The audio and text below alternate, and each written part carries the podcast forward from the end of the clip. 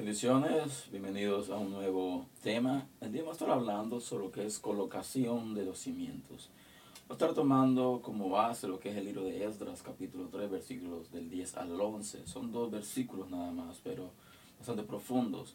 Eh, el día anterior, esta semana, eh, Dios puso en mi corazón hablar sobre lo que es eh, cuando se levanta los cimientos del templo la importancia de ser un solo hombre, la importancia de, a pesar del temor, a pesar del miedo, seguir adelante, seguir en la obra, seguir trabajando en la obra y dar alabanza, dar oración, dar ofrendas a Dios de gratitud.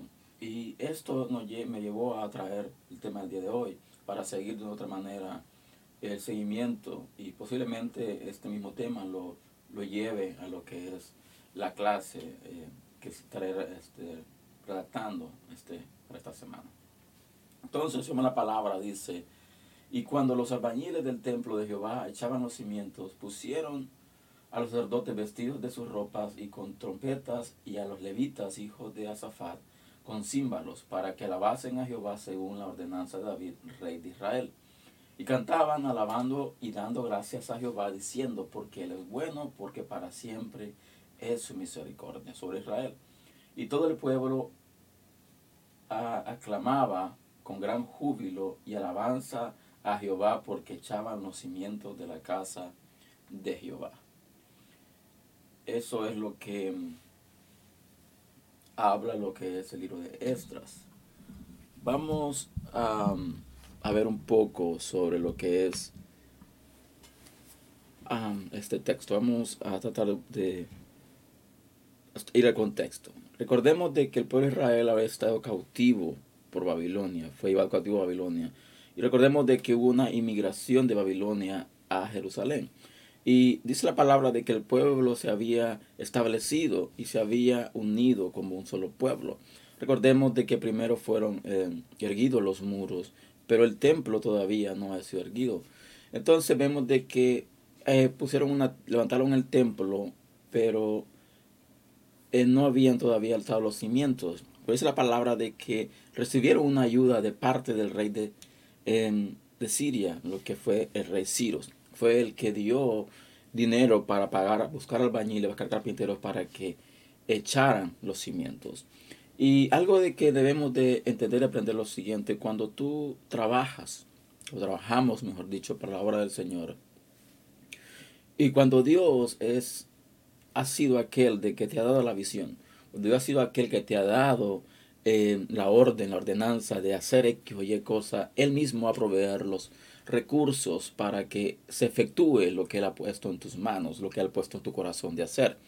Entonces vemos de que de una u otra manera salen los recursos para que para la edificación, para el que para levantar los cimientos del templo. Pero lo que resalta el texto dice la palabra que cuando los carpinteros y el estaban echando los cimientos, estaban poniendo las bases, ellos se vistieron con sus ropas.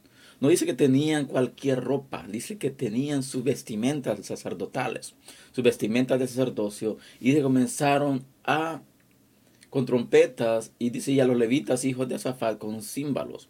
Entonces comenzaron a alabar a Dios.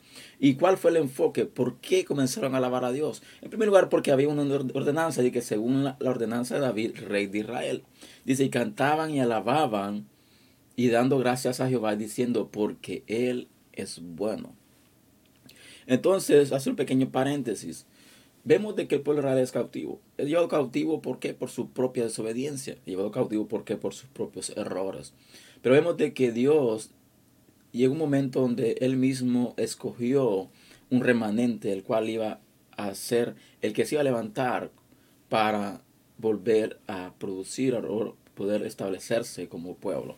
Entonces vemos de que se están levantando los cimientos, están levantando lo que es las bases del templo.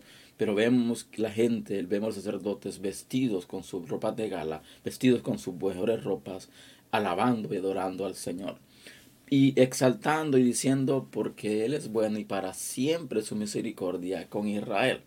Entonces vemos de que puede ser de que pasemos un proceso, un proceso difícil, un proceso complicado, un proceso donde paguemos consecuencias de ciertas malas decisiones o ciertos errores. Pero al final vamos a ver y vamos a entender que la misericordia de Dios se va a manifestar. Y es aquí donde debemos de escoger nuestras mejores ropas, nuestras ropas de alegría, nuestras ropas de júbilo, nuestras ropas de gozo.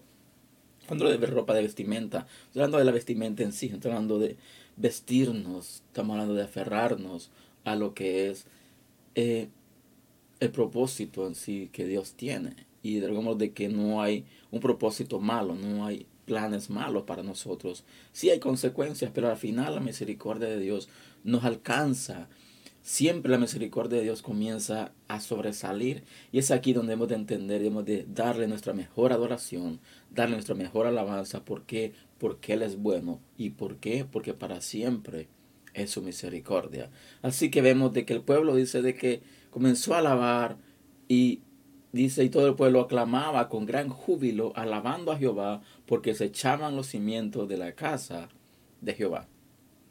Ok, muchos dirán, para yo alegrarme, para yo hacer una fiesta, para hacer algo grande, tiene que haber pasado algo extraordinariamente grande también. No puedo tirar la casa por la ventana por X o por una cosa simple, sencilla para nosotros, si hablamos, dimos, oh, nada más, bueno, eran nada más los cimientos del templo, no era nada grande, eran los cimientos nada más, no era, no erguir el templo, no era estructurarlo, no era nada más, solo era poner los cimientos. Pero cuando tú pones los cimientos, tiene que ver algo de poner las bases, poner firme, firmeza, poner eh, los cimientos significa donde tú pones tu fe, donde está cimentada tu fe. Y para poder entender la importancia de cimentarnos, en la verdad, en la roca que ha escrito Jesús, porque Cristo Jesús viene siendo la roca y nosotros venimos siendo erguidos en Jesús. Entonces, si la base es firme, si la base es estable, entonces la casa va a permanecer firme. Pero si la base es inestable, la casa tarde o temprano se va a venir abajo. Esa es la importancia de cimentar los cimientos. Pero aquí hablaba de los cimientos de la casa de Jehová. Aquí habla de los cimientos de nuestra casa, nuestra morada. Aquí habla de lo que Dios ha puesto en nuestras manos. Aquí habla del lugar donde vamos a exaltar, alabar el nombre del Señor. Y es aquí la importancia de entender de que alabamos y adoramos a Dios porque Él es bueno. ¿Por qué? Porque para siempre es su misericordia. Y al final vamos a ver de que Dios se manifiesta, su misericordia se manifiesta sobre nosotros. Y al final vamos a ver la luz al fin del camino. Pero he aquí la importancia de tener prioridades. Porque el pueblo comienza a unirse.